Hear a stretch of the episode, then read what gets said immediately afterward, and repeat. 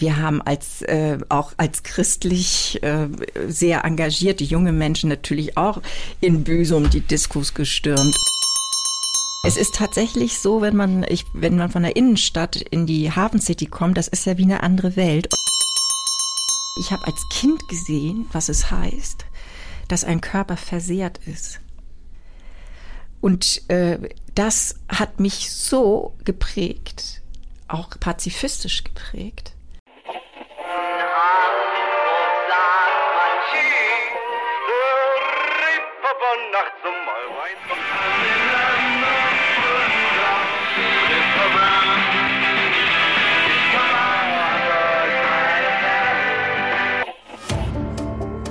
Gute Leute. Das Hamburg-Gespräch mit Lars Meier. Jetzt. Heute ist bei mir zu Gast Kirsten Vers. Moin, moin. Moin.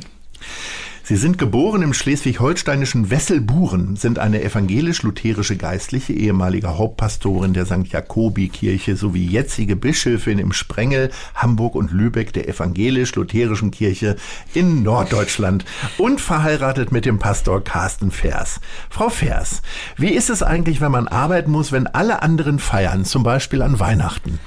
Das ist ganz großartig. Also ich könnte mir überhaupt kein Weihnachten vorstellen, ohne dann auch Gottesdienste zu halten.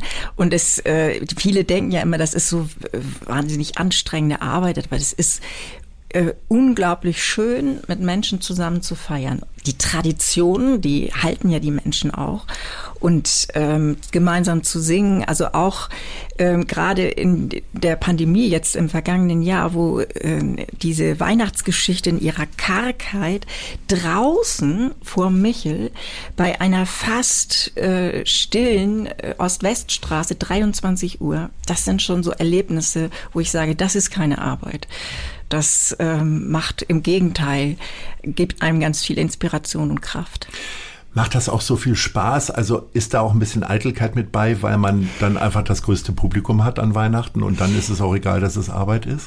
Na, das war natürlich an dem äh, letzten Jahr war das, waren das 100 Leute oder 150. Äh, das ist gar nicht die Frage, wie viele es äh, erleben, sondern ähm, dass man den Menschen abspürt, wie sehnsüchtig, wie segenssehnsüchtig sie sind und dass man Menschen wirklich was geben oder schenken kann damit. Das ist schon ein schönes Gefühl.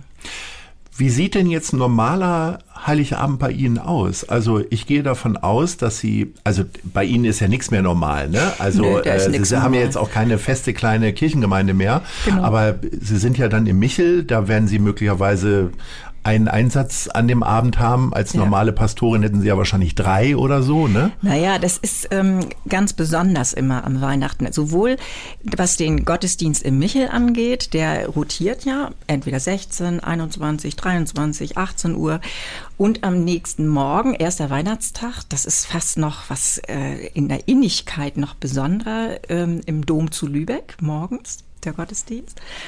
Ähm, aber an den Nach am Nachmittag und Vormittag versuche ich immer Besuche zu machen. Also dort, wo Menschen Weihnachten arbeiten müssen, also richtig arbeiten müssen. Mhm. Ähm, Polizei, Feuerwehr, ähm, im Hospiz, im Krankenhaus, ähm, im Altenheim, Pflegeheim. Gerade jetzt sind das natürlich die Orte, in denen Menschen für unsere Gesellschaft enormes leisten. Und ich merke, dass alleine diese Besuche und das wahrzunehmen, was Menschen für uns leisten, dass das schon in einer besonderen Weise eine, ja, eine Hoffnungsbotschaft ist. Wir werden gesehen und es wird verstanden, was wir für die Leute tun. So.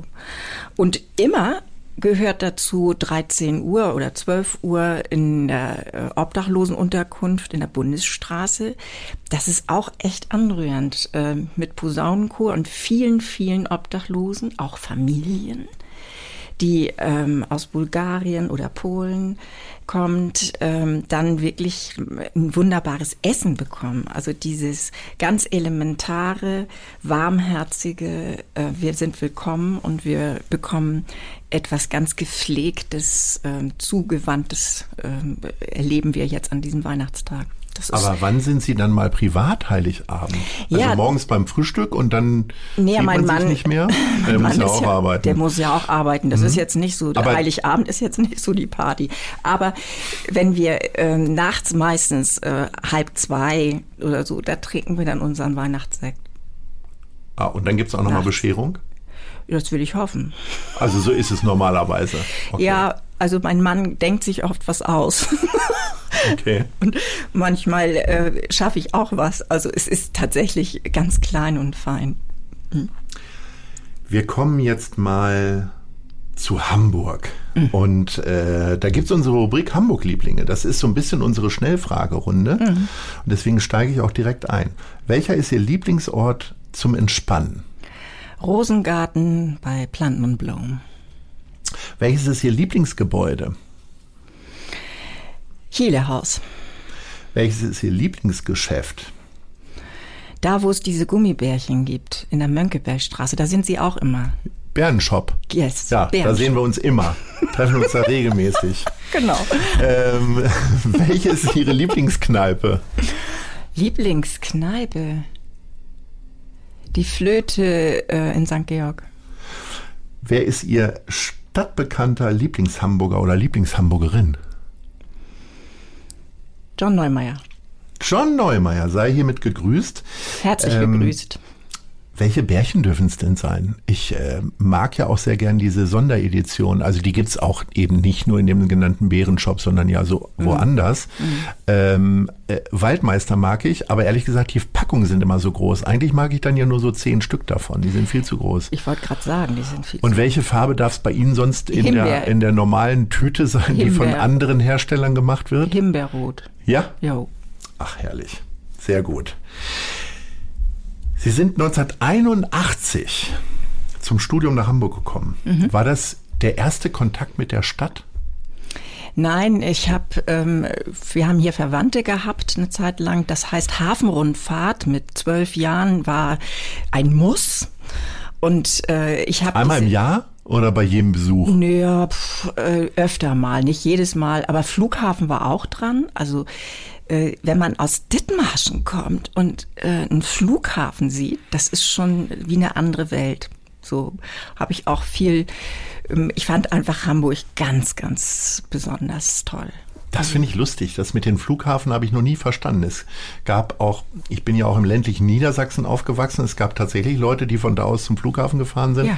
um da Flugzeuge sich anzugucken. Das habe ich nie verstanden. Das mit den Schiffen, das kann ich dann eher nachvollziehen oder eine Hafenrundfahrt machen. Ja, Hafenrundfahrt war natürlich großartig, diese riesigen Containerschiffe. Und als Kind, die Relationen sind ja völlig andere. Aber auch Flughafen, das war weite Welt. Das war in den 60er Jahren. Das, äh, ich bin ja so eine Generation, als Generation aufgewachsen, ähm, wo die Eltern Kriegsgenerationen waren und sagten, die Kinder sollen das besser haben. Ähm, sie sollen auch Länder, sie sollen eine Aus kennenlernen, sie sollen eine Ausbildung haben. Also das äh, verbindet sich symbolisch mit diesem äh, auch Dinge neu sehen, die man sonst äh, im direkten Umfeld zu Hause in diesem kleinen Ort so nie sehen konnte. Und äh, Hamburg in Hamburg studieren zu dürfen, das fand ich wirklich ganz ganz toll, obwohl wir ja äh, bu- geburtenstarke Jahrgänge, wir waren überall zu viele. Und Sie müssen sich vorstellen, in der Sederenstraße hier in Hamburg, das waren äh, Seminarräume, da passten normalerweise 30, 40, 50 Leute rein. Da haben wir mit 100 Leuten gesessen und haben Griechisch gelernt. Das wäre jetzt in Pandemiezeiten auch ein bisschen schwierig. Ja, Griechisch ist ja schon schlimm genug und dann auch noch schlechte Luft dabei. Naja, aber so, also das heißt, dieses, ähm, äh, diese Bedingungen drumherum, die waren immer für uns, also ich bin immer aufgewachsen mit einem Pulk, also wir waren die Babyboomer, es war überall, waren wir zu viele. Und ähm, gleichzeitig hat die Hamburger Zeit hier im Studium immer bedeutet, wie viele Freundschaften man entwickelt hat äh, oder gefunden hat, wie, wie intensiv diese Zeit der 80er Jahre war ähm, mit einer Friedensbewegung, die ähm, gegen Pershing nochmal aufgestanden ist, mit ähm, einer ja auch christlich motivierten ähm, klimabewussten jungen äh, Jugend. Also wir waren, ich bin aufgewachsen in der Nähe von Brockdorf, von dem allerersten Atomkraftwerk.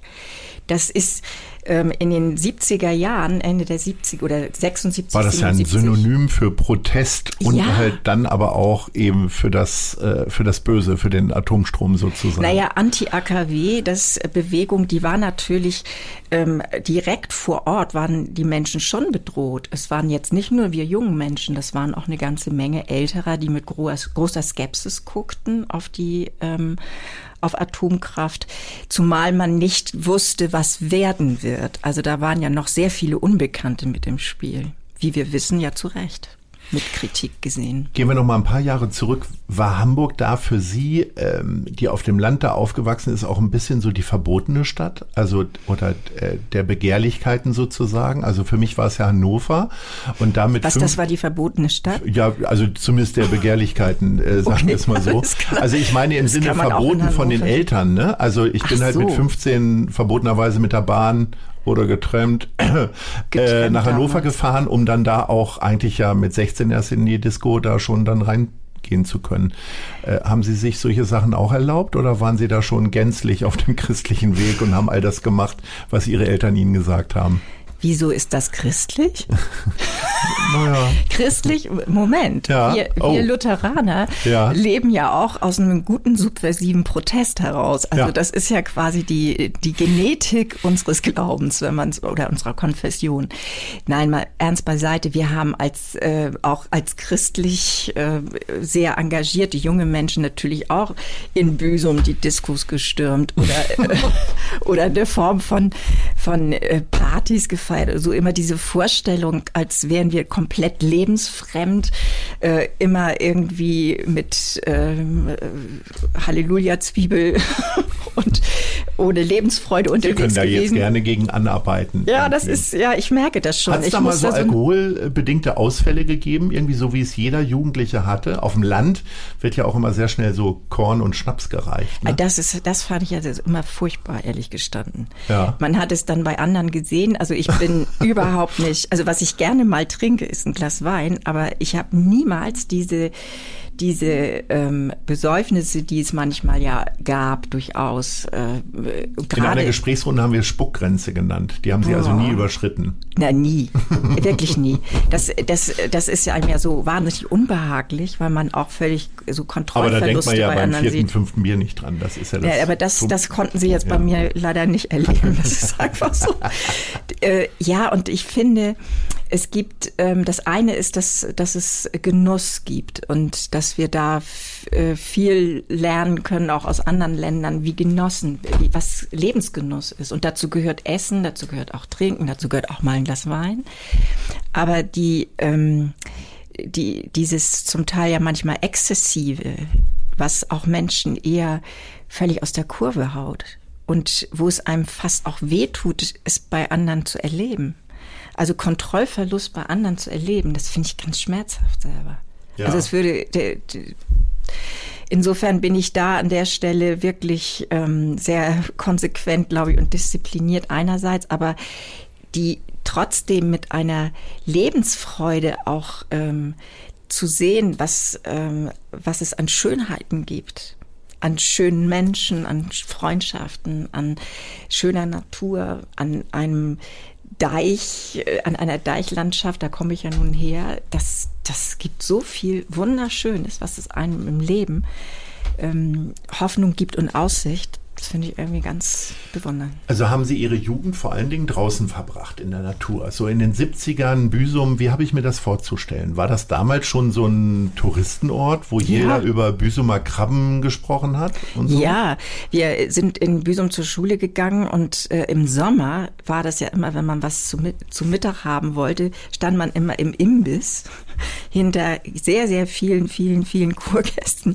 Also es ist eine, es ist schon auch eine Zeit gewesen, wo ähm, ja was mich äh, am Tourismus jetzt nicht immer nur hat, mir es nicht nur behaglich war, muss ich sagen.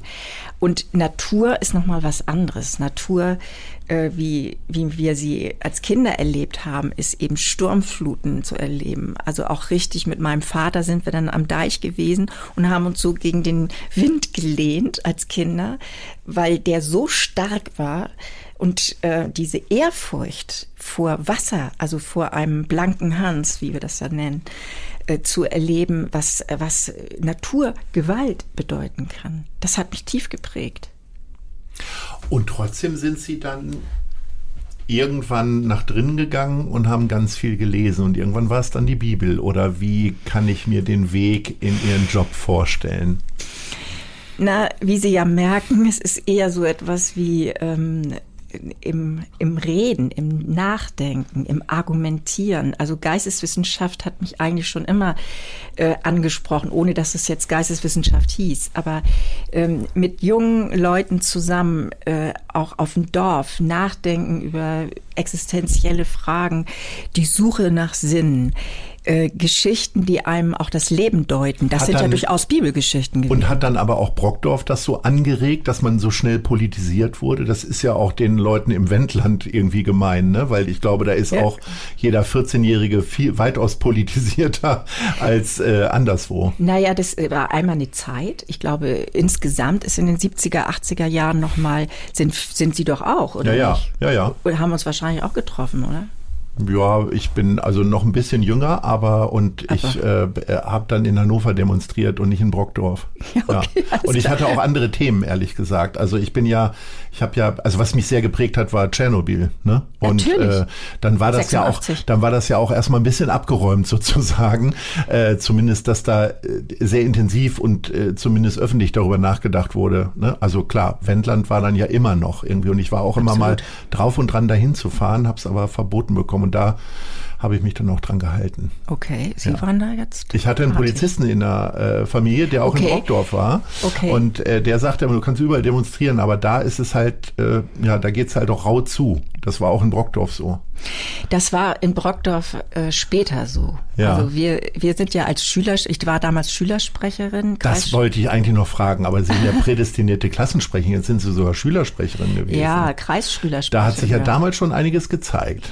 Ja. Immer doch an die Spitze einer Organisation. Na, sagen wir mal so, das ist, äh, würde ich jetzt, vielleicht im Rückblick kann man das jetzt vielleicht so sagen, aber was ich eigentlich immer ähm, so innerlich wünschte, war, dass wenn, wenn ich, wenn wir eine Position haben, dass man zu der einmal auch steht und auch, dass wir für unsere Welt auch eine Verantwortung haben. Das habe ich quasi mit der Muttermilch eingesogen bekommen. Und dass wir uns sozial zu verhalten haben und dass wir ähm, um einer Gemeinschaft willen oder um, um des Gemeinwesens willen uns einsetzen müssen meine Mutter hatte bestimmt eine andere Position zur Atomkraft, aber dass wir für die Dinge und für unsere Überzeugungen auch äh, uns gerade machen, das haben wir wirklich von ihr mitbekommen und meine Geschwister und ich. Und dafür bin ich dankbar. Und dieses gestalten wollen und es ähm, und selber auch Verantwortung für das Weltgeschehen mit zu übernehmen, das gehört für mich zum christlichen Glauben dazu, weil es eben nicht bedeutet, im Kämmerlein zu bleiben und für sich die Bibel zu lesen. Ich meine, das kann man auch, aber äh, daraus auch zu Konsequenzen zu ziehen und zu sagen, was bedeutet es jetzt, dass du als Christ in dieser Welt bist? Das ist für mich von Anfang an äh, gar nicht voneinander zu trennen gewesen. Und wenn heute immer äh, vielfach Menschen sagen, Kirche sei zu politisch, dann sage ich, nein, wir sind keine Parteipolitik und wissen es nicht besser als Politik. Es war ja aber, schon immer eine politische Institution. Also. Aber wir, wir haben, in dem Moment, wo man für die Würde des Menschen sich einsetzt und sagt, das darf nicht geschehen, dass die Würde äh, angegriffen wird von anderen. Und äh, sich da klar zu verhalten, das, das bedeutet, sich dann klar zu positionieren und zu sagen, ja, wir nehmen geflüchtete Menschen auf. Ja, wir äh, sind an der Seite von denen, die nicht auf der Sonnenseite des Lebens sind. Ja, wir sehen jetzt zu, wie junge Menschen, die in der Pandemie besonders gelitten haben, wie sie auch partizipieren können und wie sie selber mitbestimmen, was mit ihrem Leben passiert. Ich bin davon total überzeugt. Ja. Ähm, das ist ja etwas, was Hamburg ja auch unglaublich lebt, ne? Ja. Diese Eigenschaften, die Sie gerade aufgezählt haben. Was hat Hamburg denn aus Ihnen gemacht? Inwieweit hat Hamburg Sie denn geprägt in den Jahren, also gerade in der Anfangszeit? Während des Studiums, da war ähm, Hamburg für mich eine, hat einfach einen ganz freien Geist ausgestrahlt. Also auch gerade in der Theologie. Und ich habe hier in Hamburg ähm, ganz viel praktisch gelernt, was Seelsorge heißt. Ich war hier im Strafvollzug und habe gelernt, wie was Seelsorge eigentlich heißt, wenn es Leuten richtig dreckig geht und an der Grenze zu allem, was ähm, was auch so innere Konflikte ausmachen können. Ich habe in der im Krankenhaus gearbeitet, ähm, ähm, in der Psychiatrie gearbeitet. Das heißt überall da, wo ähm, wo manchmal gar nicht mehr Worte das Entscheidende sind, sondern wo sie eine Sensibilität entwickeln, was gibt dem anderen eigentlich wirklich eine Hoffnung, die über das hinausdenkt und weiß, was er im Moment gerade an Schwierigem erlebt, an Krise erlebt. Und ähm, das zu lernen, wie, wie vielfältig die Sprache von Trost sein kann, das zum Beispiel, das, das habe ich, verbinde ich immer mit Hamburg weil auch die die theologische ähm, Ausbildung in Hamburg eben viel Praktisches mit, für mich jedenfalls zur Verfügung hatte. Mhm. Und jetzt in den vergangenen Jahren ähm, ist Hamburg für mich auch ein Ort der Vielfalt, was die Ökumene angeht. Also wir haben hier ja über 200 christliche Denominationen, aber auch Interreligiosität. Mhm. Das ist etwas, was ich ähm, auch mit einer großen Überzeugung mit unterstütze, dass wir in einer Welt, in der wir so in Polarisierung ähm, auseinanderdriften, dass Religion eine bindende Kraft haben kann und dass wir deshalb auch als Religionen gemeinsam dazu eine Aufgabe haben. Ähm, das ich habe Ihnen ja gerade ein bisschen Ehrgeiz unterstellt, äh, äh, als Sie sagten, Sie sind Schulsprecherin. Aber eigentlich muss man ja auf der Position, genauso wie auf Ihrer heutigen Position, ja auch was Verbindendes haben, was Vermittelndes mhm. und sich mhm. auch für nicht nur für Mehrheiten, sondern Minderheiten äh, so äh, tatsächlich einsetzen. Ist mhm. das so eine elterliche Eingabe gewesen äh, oder haben sich das irgendwo anders abgeguckt, mitgenommen, wie auch immer? Ich glaube, wirklich prägend war ähm, waren meine Eltern beide aus sehr unterschiedlichen Gründen. Meine Mutter ist ja geflüchtet 1945 im Januar äh, von Hinterpommern, Greifenhagen, Stettin in der Nähe. Und ähm, die hatte ist nicht ganz einfach als geflüchteter Mensch in Uetersen angekommen und dann irgendwann im Ostholsteinischen gewesen. Die irgendwie sehr für mich eindrücklich erzählte, wie es, äh, wie sie auf einem Bauernhof äh, gekommen ist, wo man ihr Kartoffeln gegeben hat, die übrig waren und Milch gegeben hat. Also das ist diese ähm, Zuwendung, die überhaupt nicht selbstverständlich war, für sie gesagt hat, ich als Mensch, der das durchlebt hat, so diese Flucht, möchte, dass es anderen gut geht, die ähm, Schwieriges erlebt haben. Vielleicht jetzt nicht eine Flucht selber, aber die viel für sich verloren haben. Und das haben wir buchstäblich mit der protestantischen Muttermilch eingesogen bekommen. Und mein Vater, wenn Sie das, ja. darf ich noch erzählen? Mein ja, Vater, mein Vater ist Jahrgang 1907. Also der ähm, war in, wenn man so will, hat zwei Weltkriege erlebt und den Zweiten Weltkrieg wohl durch, fast durchweg an der Front und der hatte Schussverletzungen gehabt. Und ich habe als Kind gesehen, was es heißt, dass ein Körper versehrt ist. Und äh, das hat mich so geprägt, auch pazifistisch geprägt, dass ich gesagt, dass das so eine so eine Grundüberzeugung war, auch in der Friedensbewegung mitzuwirken, dass eben Waffengewalt ähm, immer andere Gewalt nach sich ziehen wird. Wir sind heute sicherlich nochmal in den Auseinandersetzungen, kriegerischen Auseinandersetzungen der Welt, muss man nochmal sehr präzise hingucken, wo auch auf einmal militärische Gewalt dieses Thema Ultima Ratio sein kann. Das ist ja, das ist ja eine Diskussion im Moment. Aber ähm, geprägt bin ich zutiefst aus diesen, diesen Bildern heraus ähm, von meinen Eltern, auch pazifistisch geprägt. Ja. Als Sie nach Hamburg gekommen sind, wo sind Sie, haben Sie da gewohnt und zählen Sie mal Ihre Hamburg-Vita auf? Welche Stadtteile haben Sie denn erlebt? Zuerst habe ich gelebt im alten Teichweg. Mhm.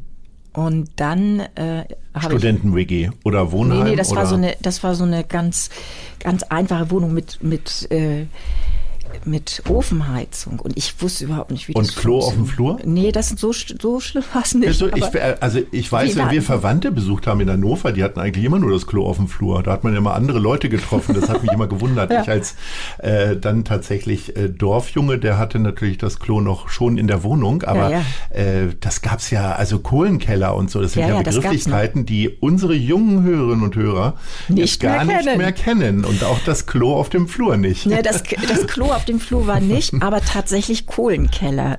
Und ich habe ewig gebraucht, bis ich diesen Ofen irgendwie angekriegt habe. Das war, das weiß ich noch, das war irgendwie wirklich richtig kompliziert. Und ähm, ich war sehr dankbar, dass man dann eine äh, kleine WG hatte in Wellingsbüttel. Man höre und staune. Das war so eine Garagenwohnung. Äh, auch ganz äh, verrückt. Da gab's ja Und noch nicht den Hamburg-Takt, ne? Also den gibt's ja immer noch nicht. Aber wie, äh, wie lange sind Sie denn zur Uni unterwegs gewesen? Zur Uni? Von Wellingsbüttel aus. Na, mit der S-Bahn, ne? Ach so, die gab's alle schon. Die da, ne? ja, also lief. so, so alt bin ich jetzt nicht. Okay, das war ja Kutschen, Mitte Kutschen der waren auch nicht mehr auf der Straße. Nee, ich weiß ja nicht, wie Sie studiert haben. Nee, in Hannover gab's das gab's auch schon S-Bahn und Straße. Da Ja. haben wir ja immer noch eine Straßenbahn. Das finde ich ja Das ganz ist schön. ja, die ist schön, genau. so, Hannover. Ja, Wellingsbüttel. okay. Wir schweifen ab. wir schweifen aber nur ein bisschen ab. Dann Borstels Ende, also in, in äh, Kleinborstel habe ich dann noch gewohnt. Und dann, ähm, genau, nach dem Studium, dann kam der Höhepunkt nach Kleinwabs. nach Aha. Eckern. Ja, ich weiß nicht, Ist das noch Hamburg? Nein, es ist nicht Hamburg, aber Okay. ich ging ins Vikariat aufs Dorf Ja. und das war ein echter Kontrast, kann man wirklich sagen, Wo liegt denn Kleinwabs? bei Eckernförde. Ah, okay. Das weiß ich grob, wo das ist. Ja, siehst du, und Kleinwabs hatte auch noch eine Erhöhung, die war, hieß Großwabs. Natürlich. Aber es war eine total ähm, intensive und tolle Zeit in Schwansener Umgebung. Und dann bin ich, ähm, dann habe ich meinen Mann im Vikariat kennengelernt, dann haben wir auch gleich geheiratet, übergangslos und sind dann äh, gemeinsam Aus der Kneipe raus und geheiratet? Das hört sich gerade an wie so eine Blitzhochzeit. Nein, nein, aus So Las Vegas mäßig. Nein, nein, so nicht, sondern aus dem äh, gemeinsamen Studienseminar.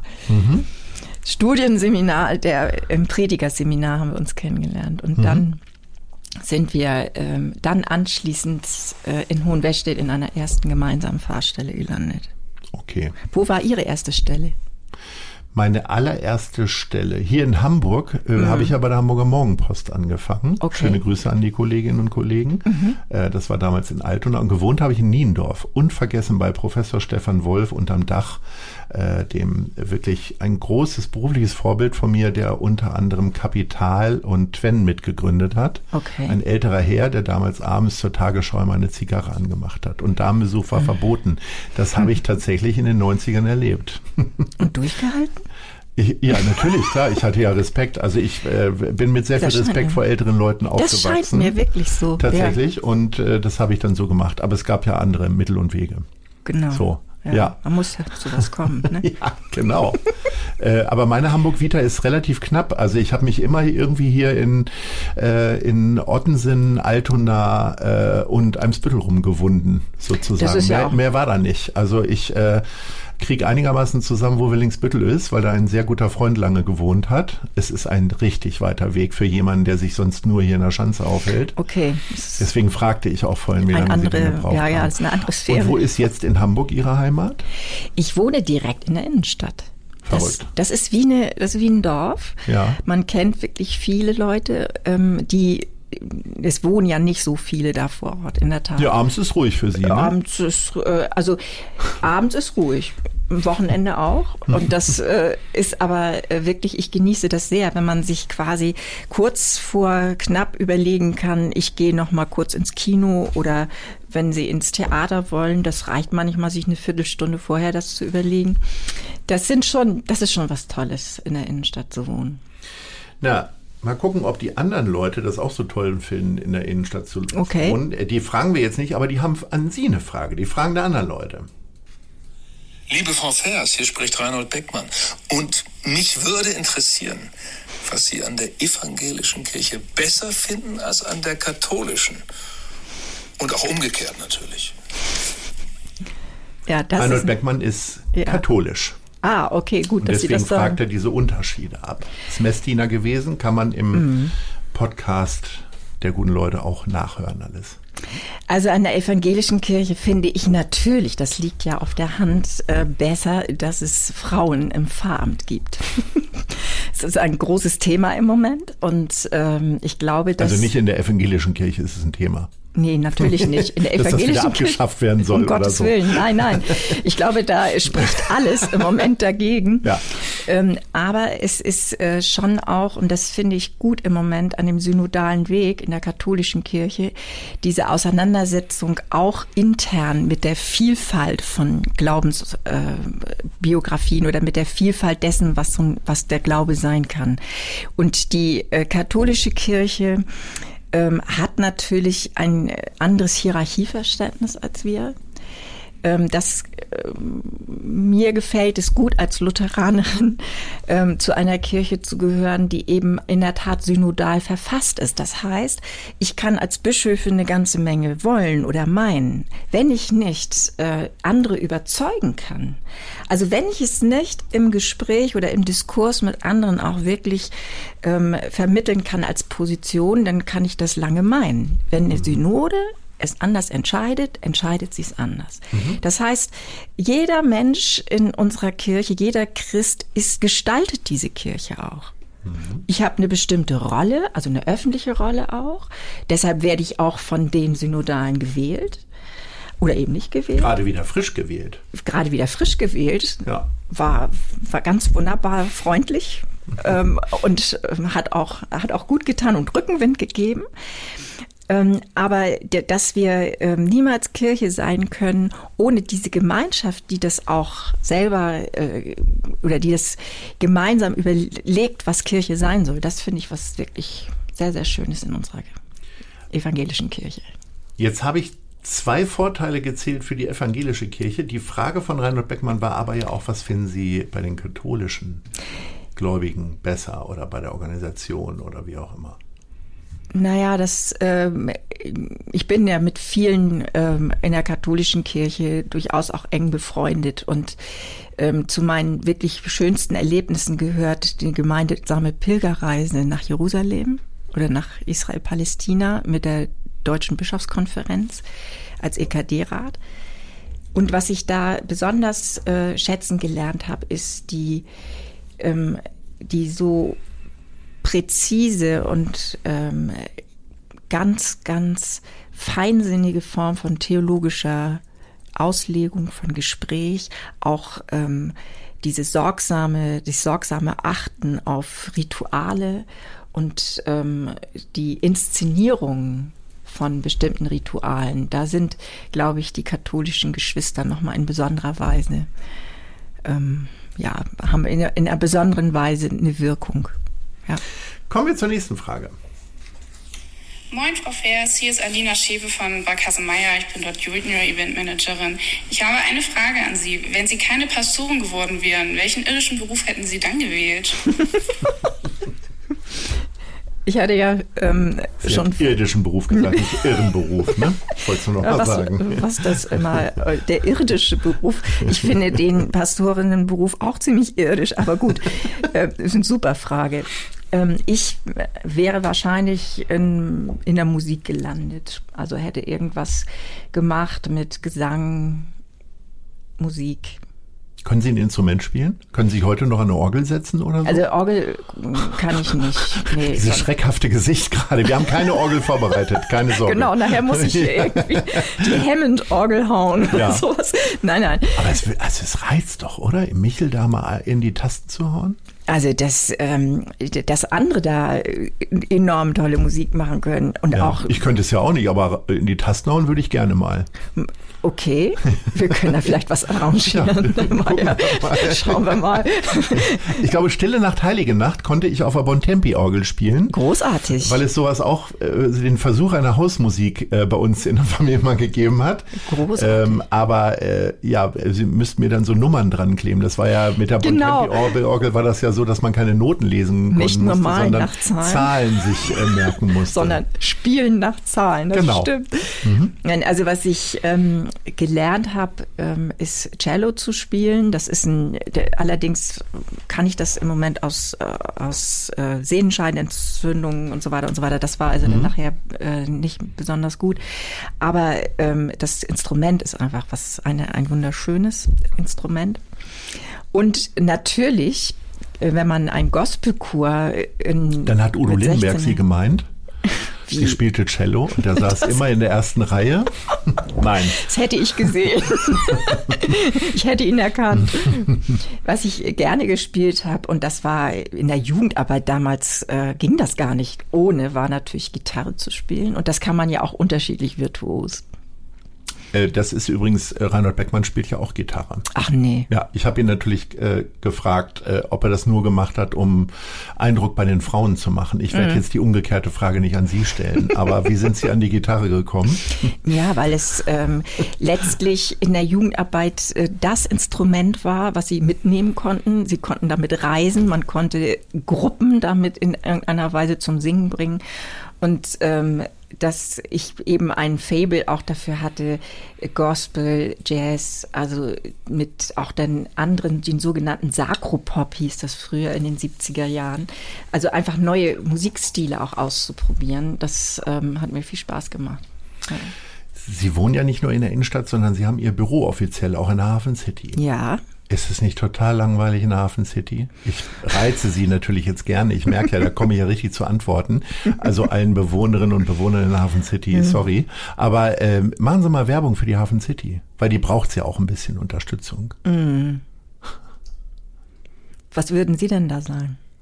Was ich, äh, äh, ehrlich gesagt, ich bin ja ein Riesenfan von der Schanze und das wird die Hafen City natürlich nie erreichen. Es wird ja immer äh, ein klinisches Etwas sein. Ja. Und äh, ich bin nicht bekannt als Fan der Hafen City. Also ich mag die, Geo die Architektur überhaupt nicht. Es äh, soll ja moderne Architektur sein, nur warum man jedes Haus gleich macht, äh, finde ich schade. Ich finde, da hätte man mal ein paar holländische Architekten reinschicken sollen. Die hätten das ein bisschen bunt gemacht, hätten andere Materialien genommen und so weiter. Ich bin ja auch großer Kritiker der ähm, äh, neuen Mitte Altona. Auch die Bewohnerinnen und Bewohner grüße ich jetzt recht herzlich, Herr Hollenstein und Herr Tjax. Ähm, ah, es- ich, die Brüche fehlen mir. Ich meine, Sie können sich rausreden und sagen, ich gehe in die Speicherstadt, weil das ist natürlich toll. Ne? Die Speicherstadt ist schön. Ja. Es ist tatsächlich so, wenn man, ich, wenn man von der Innenstadt in die Hafen City kommt, das ist ja wie eine andere Welt, obwohl es eigentlich nur 600, 700 Meter von der Ja, aber so eine schöne ist. Welt. Ja, ähm, also ich jogge gerne in der Hafen City. Das ist wirklich ähm, mit dem Blick auf Elbe, mit dem äh, verschiedenen, jetzt ja etwas ausgebauteren Wegen, wirklich eine ganz schöne, schöne Silhouette auch. Also insofern kann ich, ähm, weil man einfach eine Hafensilhouette hat, die finde ich ganz schön. Und äh, sie können da kilometerlang joggen. Das ist, äh, finde Wenn ich, Sie schöne sagen Sache. joggen, dann mag das jetzt wieder sehr profan sein. Aber ich überlege mir, schwitzen und eine Bischöfin im Trainingsanzug äh, Mhm. gehört ja jetzt nicht zu so einem Bild, was man so vor Augen hat irgendwie. Äh, achten Sie da selber auch drauf, wenn Sie aus der Haustür gehen? Also ist es dann ein aussieht? schwarzer Trainingsanzug oder gibt's auch Auf die Idee bin ich noch gar nicht Ja, gekommen. gut, das- ne, also pff, äh, ich würde mal sagen, Sportkleidung ist immer funktionale Kleidung. Aber ich ähm, könnte gar nicht leben, ohne mich zu bewegen. Ich sitze ja den ganzen Tag. Ja. Sie auch, oder? Ja, ich auch. Aber Ja. ich habe da, also, ja, ich gehe spazieren. Ja, gu gut, okay, das geht ja auch schon. Und ich finde, dass das auch, ähm, ich sage ja immer, äh, Joggen ist ähm, Beten mit den Füßen. Also es ist Ja, das ist eine Art von, ähm, von Ich habe das Meditation. äh, tatsächlich kann ich das genauso unterstützen. Ich habe äh, während der Corona-Zeit äh, bin ich mehr spazieren gegangen als Mhm. äh, früher und ich finde, man kann sehr viele Probleme Richtig. durch diese Art von Bewegung, ob jetzt schneller beim Joggen oder langsamer wie ich beim Spazierengehen lösen, also weil der um- Kopf klarkommt. ja, es geht darum, einen Rhythmus zu finden. Und ähm, in Ja, mit Rhythmus habe ich es jetzt aber auch wieder nicht. Ne? Also tanzen. Nee, das Können Sie geht ja tanzen? nicht. Ja, tanzen mag ich gern. Mhm. Also und vielleicht kann ich es sogar. Aber äh, das, das Thema Rhythmus heißt einfach für mich in, ähm, in einen Atem zu kommen, also nicht so atemlos zu sein. Denn das haben sie natürlich in so einem dann doch sehr ähm, terminprallen ähm, Beruf, wie ich ihn habe, auch. Also, dass man dann manchmal in so eine Atemlosigkeit reinkommt. Und das immer wieder ähm, in einen guten Rhythmus zu bringen, das ist für mich dann morgendlicher Sport. Also Und morgens kriege- gehen Sie joggen Ja, vor ja. Sonnenaufgang oder? Naja, jetzt, ich versuche natürlich jetzt äh, nicht nur im Dunkeln zu joggen, aber Dann mit so einer Denn- äh, Kopflampe? so einer- ja, Mir so kommen ständig solche Leute entgegen. Das irritiert mich immer ein bisschen. Haben Sie sowas auch? Oder Stirnband wenigstens? ja, sowas habe ich leider auch. Ja, aber sonst Toll. Vielleicht schicken Sie uns doch nochmal ein Foto für unseren sonst, Instagram-Account. weil, weil jetzt, jetzt, äh, wenn es so dunkel ist und wenn Sie morgens um halb sieben oder so joggen, dann kann Ihnen einfach auch was passieren. Man kann, Ja. man sieht einfach Sachen nicht. Und das, ähm, das ist schon ein bisschen gefährlicher. Aber es ist für mich ein ähm, toller Ausgleichssport. Ja, Haben wir die Hafen City jetzt eigentlich gelobt? ja da habe ich, nee, da bin ich jetzt ein bisschen Ja, habe ich mir irgendwie notiert. Also ähm, ist, äh, ich weiß nicht, kennen Sie das Ökumenische Forum, wo diese Bischofskanzlei ist? Nein. Natürlich nicht. Nie ich da hatte ja noch keine Einladung von Ihnen. Na, Aber das- jetzt gehen wir erstmal Orgel spielen. Ähm, Das aber- können Sie gerne kriegen. Sowohl als auch. Nein, das kenne ich leider nicht. Nein. Das ist so eine geschwungene, es hat sogar einen Architektenpreis bekommen, hat eine geschwungene Front und oben hängt eine Glocke. Und die Idee ist, dass man eben mit 21 Kirchen sich zusammengetan hat, sich auch noch verträgt und in dieser Hafen City eben auch als Kirche in der modernen Welt äh, präsent ist und versucht, vieles für die ähm, dort auch lebenden Menschen, es sind ja eine ganze Menge junger Familien und so, die, die, die dort in der Hafen City wohnen, dass man da auch ein gutes Angebot macht. Und ebenfalls ein gutes Angebot bietet unser Kooperationspartner, die Zeit, für den ich nun etwas Werbung machen möchte. Ich beginne jeden Arbeitstag mit der Elbvertiefung, dem kostenlosen Newsletter von Zeit Hamburg. Was die Elbvertiefung besonders macht, sie ist relevant und prägnant, persönlich und enthält fundiert recherchierte Lesestücke von Autorinnen und Autoren der Zeit. Alle wichtigen Infos rund um Hamburg findet ihr auf www.zeit.de slash Elbvertiefung oder von montags bis freitags um 6 Uhr im E-Mail-Postfach. Klickt mal rein. Und hier gibt es jetzt die nächste Kategorie. Wissenswertes und jetzt kommen Sie. Ich lese einen Fakt vor und habe mir dann auch noch eine Frage einfallen lassen. Ähm, in Hamburg fallen über 40 Prozent der Fahrschülerinnen und Fahrschüler durch die praktische Fahrprüfung. Was haben Sie denn erst im zweiten Anlauf geschafft? Im zweiten Anlauf. Also die Fahrprüfung habe ich geschafft im ersten. Im zweiten Anlauf, da muss ich richtig überlegen. Hm. Haben, äh, was haben Sie denn gemacht? Ich, Ah, ich vielleicht fällt ich mir in der Zwischenzeit was auf. befürchtet, dass Sie diese Gegenfrage stellen und habe jetzt schon Moment Schweiß auf der Stirn gehabt. Das haben Sie gesehen und Ja, haben genau. sofort zurückgefragt. Ja, Ähm, sag mal. Nee, ich, äh, tatsächlich habe ich die Fahrprüfung gerade so geschafft, weil ich weiß, ich war total aufgeregt, weil direkt vor mir Ah. eine Fahrschülerin durchgefallen ist, weil sie auf den letzten 100 Metern ein Stoppschild überfahren hat. Wir Das warteten alle auf einem Parkplatz und die war am Heulen und fertig. Also im Grunde war das Lenkrad noch nass, als ich mich da hinsetzen musste. Und das war ganz furchtbar, weil das Mein war ja, ich weiß nicht, zumindest bei uns in der Kleinstadt war es ein unglaublich gesellschaftlicher Druck, dass man diese Fahrprüfung machen muss. Ja, nicht nur ein gesellschaftlicher Druck, sondern es, man war dadurch auch einfach Und man mobil. wollte ja auch endlich mal raus. Ja, also äh, das war ja kein Zufall, dass ähm, fast alle Moped gefahren sind bei uns in, im Dorf, damit man wenigstens halbwegs selbstmobil war. Also ich weiß, dass ich zumindest wohl erst beim im vierten Anlauf beim Radio wie jetzt äh, gelandet bin sozusagen, äh, Mhm. weil die ersten drei Angebote, die ich mal bekommen habe in unterschiedlichen Lebenssituationen, immer abgelehnt habe. Und jetzt machen wir dieses schöne Gespräch hier. Mhm. Ihnen fällt Ihnen noch was ein? Also Ich, Sonst machen wir noch mal eine Sendung darüber. Ja, das machen wir eine ganze Genau. Sendung drüber. Ja. Das wird bestimmt was gewesen sein. Aber es tut mir richtig leid, dass ich, es tut mir leid, dass ich Wir machen weiter. In Hamburg gibt es einen Kaviar-Notdienst. Dieser versorgt hungrige Hamburgerinnen und Hamburger 24 Stunden an sieben Tagen die Woche. Für welches Essen wünschen Sie sich einen Notdienst? Also was wäre so, was ist Ihre Leibspeise? Also, ähm, was ich sehr, sehr gerne mag, ist, äh, sind Antipasti aller möglichen Art. Ähm, mediterrane Küche finde ich großartig. Also Haben Sie in da Hafen City, glaube ich, ganz gute Möglichkeiten, da ranzukommen, ne? Da, gibt es ja einen Laden. Das ein oder andere, genau. Gibt's vieles. So, dann haben wir, die Elbphilharmonie wiegt etwa 200.000 Tonnen, Mhm. wer auch immer das jetzt ausgewogen hat, äh, was in etwa dem Gewicht von 416.666 Konzertflügeln oder 722 Airbus 300 A380 entspricht. Wie oft besuchen Sie Konzerte in der Elfi? Jetzt in letzter Zeit seltener, gebe ich zu, aber was. ja, pff, kann passieren. Aber äh, ich habe es schon genossen, diesen Raum ähm, beim Eröffnungskonzert zu erleben. Und wenn dann ein äh, Philipp Jaroselski, die, äh, äh, Entschuldigung, Philipp Jaruski, Entschuldigung, jetzt fällt mir der Name nicht richtig ein. Kann man das schneiden? Bestimmt.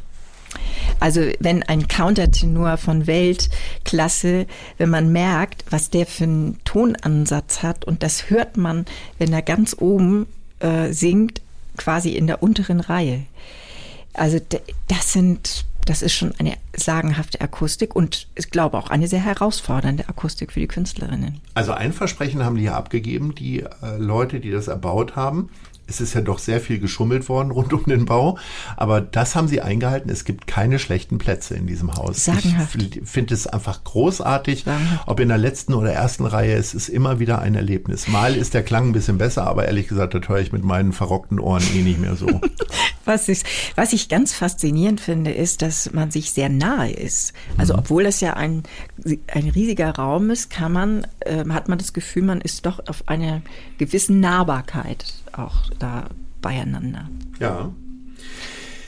Was, was heißt denn verrockte Ohren? Was, ich habe sehr häufig neben großen Lautsprechern äh, gestanden, äh, Okay. weil, ich, weil ich bin ja eher so, also Gitarre auch, aber dann doch eher E-Gitarre, äh, die ich gerne höre. Also ich bin ein großer Fan von die Ärzte oder von den Hm. Foo Fighters oder Metallica und äh, davon habe ich sehr reichlich und sehr viel genossen und habe auch als Musikjournalist gearbeitet und insofern habe ich meine Ohren da manchmal bis zu fünfmal die Woche äh, mit belastet. Aber es war schön und es ist immer noch schön. Aber ich höre Musik nur, wenn sie laut ist, frei nach äh, Herbert Grönemeyer. Vielleicht mögen Sie ja dann auch mal ein Brahms-Requiem. Äh, bestimmt, auf jeden Fall. Okay, darüber Ja. kann man ja auch reden. Oder Weihnachtsoratorium. Ja, ich gehe jetzt äh, Silvester in die Leishalle zu Mhm. Beethoven, damit ich hier jetzt nicht so ganz so als nur Tumba-Typ irgendwie Nein, das ist überhaupt nicht so. Ähm, da, da, Ich, äh, ganz Wollt's nur mal, wollt's nur anmerken. Sind Sie Ihrem Beruf auch mal überdrüssig gewesen? Ich meine, Sie haben ja äh, an der Spitze einer Organisation ja auch sehr viel auszuhalten, für das Sie möglicherweise persönlich gar nicht äh, zuständig sind. Oder in anderen Situationen, vielleicht auch in Einzelgesprächen, weil es einer Person so schlecht ging, die Sie irgendwie beraten haben oder wie auch immer. Also ich habe Ich sage natürlich beraten als Agenturchef, das ist Ja, natürlich ja. totaler Quatsch, aber die sich an Sie Na gewandt doch. haben in der Not, so.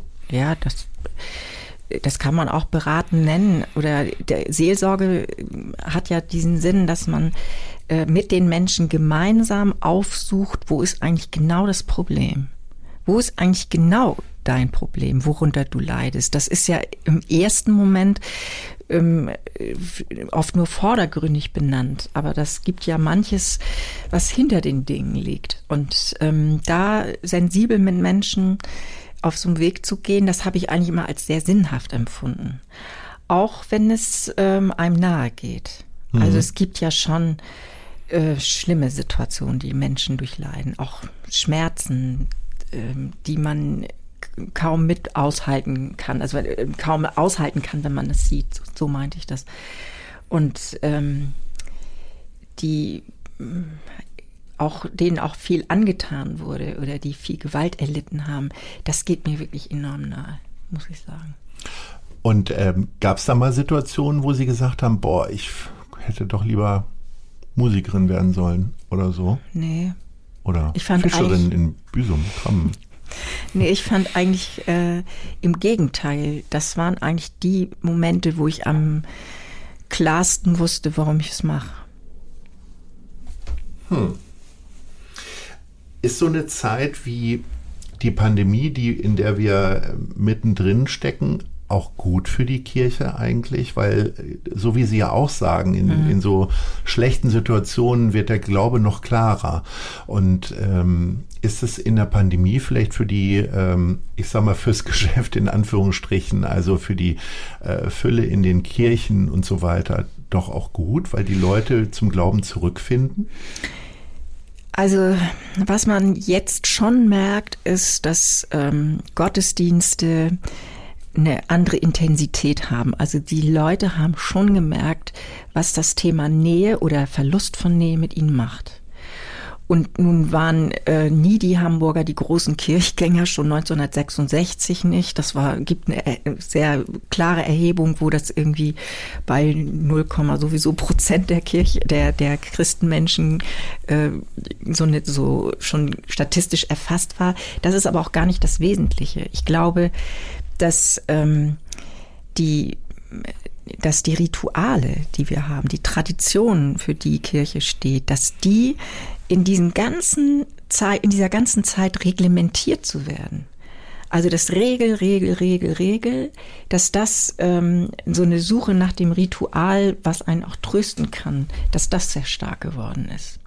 Und dass das nicht immer mit uns als Kirche und Institution verbunden wird, glaube ich, muss man einfach klar sagen. Aber dass wir zum Beispiel bei einem Corona-Gedenken ähm, eben Menschen auch nochmal in besonderer Weise abholen mit ihrem, mit ihrem Bedürfnis, das zu sich zu verabschieden oder nochmal zu trauern, was sie nicht betrauern konnten.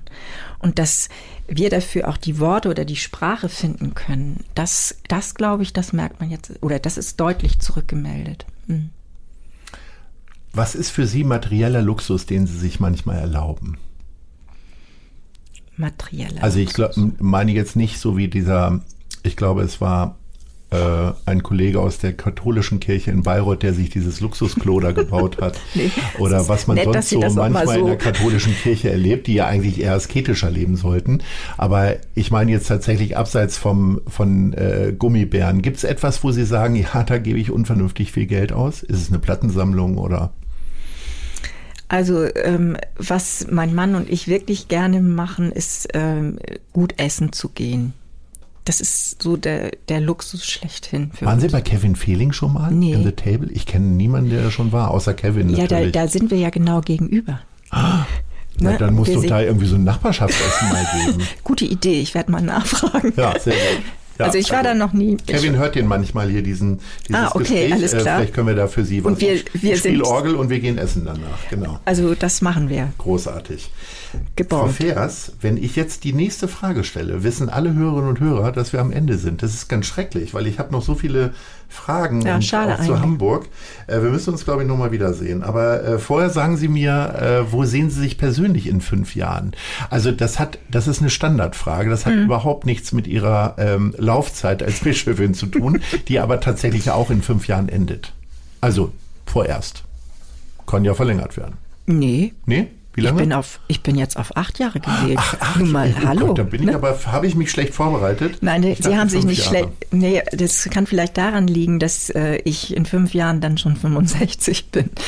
Okay, Hm, aber aber- sagen Sie aber- mal, was machen Sie in fünf Jahren? In fünf Jahren bin ich ähm, nochmal in der Vorbereitung, wenn alles gut geht, auf einen Kirchentag. Ein Kirchentag in Hamburg, wenn Sie sich an den von 2013 erinnern, Ja, ist einfach tatsächlich. großartig. Und Ja. das, das, äh, das wäre sozusagen mein Wunsch, dass diese ähm, 2013 bin ich quasi angefangen mit dem Kirchentag Ah, und dann würde das so die, Die Schluss Parabel des Lebens. Das ist doch gut, oder? sozusagen. Super. Wo sehen Sie Hamburg in fünf Jahren aus, dass es hier einen Kirchentag geben wird? Ich sehe es ähm, als eine ähm, nochmal im Verkehrsfluss ähm, neue und äh, klimabewusste Stadt. Und ähm, ich erhoffe mir auch ähm, eine nochmal neue Form von kulturell interessanter Innenstadt. Also im Moment sind wir sehr stark auf einen auf Handel innerlich ausgerichtet und ich glaube, wir haben eine so schöne Innenstadt, die auch viel mehr Kultur und offene Begegnungsräume brauchen könnte. Ich wäre ja auch sehr dafür, dass äh, der, der Eingang der Mönckebergstraße könnte gerne ein Museum oder eine Konzertstätte rein. Wäre großartig. Machen wir das doch mal. Ja, so. Frau Vers, Sie müssen äh, wieder predigen gehen. Ich werde jetzt ähm, Orgel Und was müssen Sie? üben. Ich muss Orgel spielen üben. ja, das ist okay. Und, und äh, dann, dann machen sehen wir was zusammen. Michel. Das genau. war ein großes Vergnügen und Meins- ich bedanke mich recht herzlich. Ahoi. Ganz von meiner Seite. Ahoi. Das war Gute Leute. Das Hamburg-Gespräch mit Lars Meier. Von der Gute-Leute-Fabrik, Szene Hamburg, dem Zeitverlag und 917XFM. Folgt dem Hamburg-Gespräch als Podcast auf allen bekannten Streaming-Plattformen. Und die nächste Ausgabe gibt es natürlich auch wieder hier bei 917XFM, Hamburgs Musiksender.